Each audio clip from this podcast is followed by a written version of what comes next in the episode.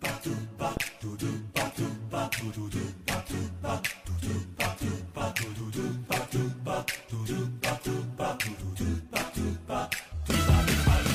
注校园风云，结合辅师动态，特别看点，说你所想，聊你想听，送给特别的你。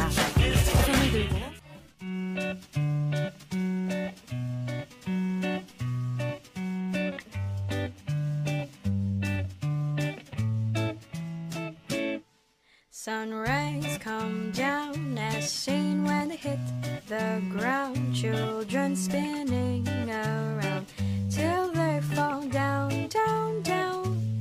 I wait for you. It's been two hours now. 最近呢，走在校园里，就会看到校园的墙上或者是楼道里都会分布一些五颜六色的小纸片。那这些小纸片呢，又被同学们称作为校园牛皮癣。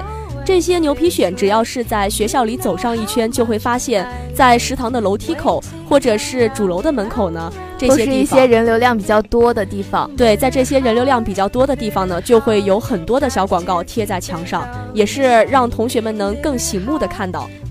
那其实这些五花八门的小广告，除了令我们觉得眼花缭乱之外呢，它的内容也是分为很多方面的。那比如说都有一些什么内容呢？舒雅有看到过吗？有什么兼职信息啊，还有一些失物招领这样子的。那感觉这些信息也是对找兼职的同学来说挺有用的。那欧阳还看到过一些失物招领或者是考研考证的一些宣传等等。虽然说这些广告上面的内容很有用，但是。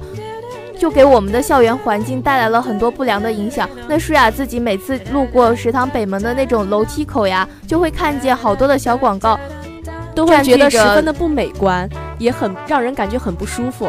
毕竟占据着楼梯的那一面墙，五颜六色，什么都有，当然看着在视觉上服了。对，在视觉上也会给大家带来一定的冲击。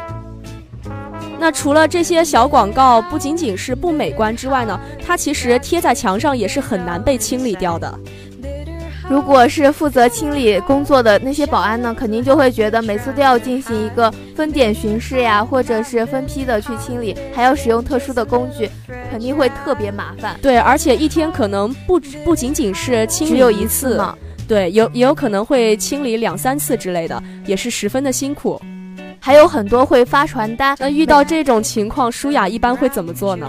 会觉得不接的话就不好意思，然后拿起来的话，上面的信息自己又用不到，就只能把它丢在了垃圾桶里面。这种丢在垃圾桶里的行为，欧阳也是看到很多同学其实都会有这样的一个举动。那这就带来了一个隐患嘛，就是每次垃圾桶里呢都被塞满了这种花花绿绿的小广告。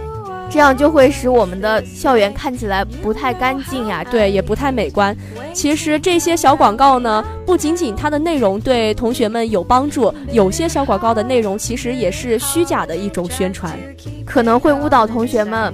购买一些不好的产品，或者是说就骗取自己的生活费之类的，这样也是对同学生活上带来了一些影响嘛。那在这里呢，舒雅也要提醒各位同学，如果想要通过那些小广告去做兼职的话呢，要警惕那些陌生的小广告，就不可以随便就把自己的个人信息呢，或者是生活费就泄露出去。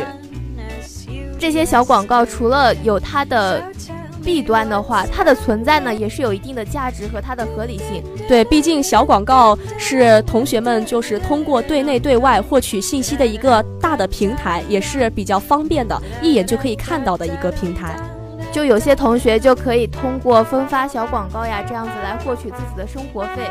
那这样，欧阳也是觉得挺不错的，毕竟可以赚取自己的生活费，满足自己的一个。那可能有很多的女生蠢蠢欲动，想要去报名。那欧阳也看到过，还有一些小广告呢，是发布着一些失物招领。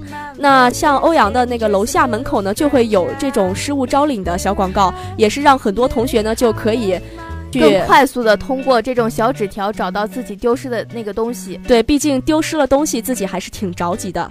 小广告的信息相对而言是比较及时，这样子大家的话方便了解，也可以有选择性的去找到自己想要的信息，这样也比较快捷。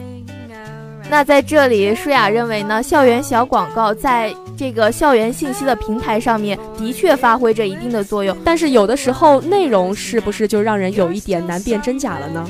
这是真的。还有就是乱贴乱发的这种现象的话，也不太好。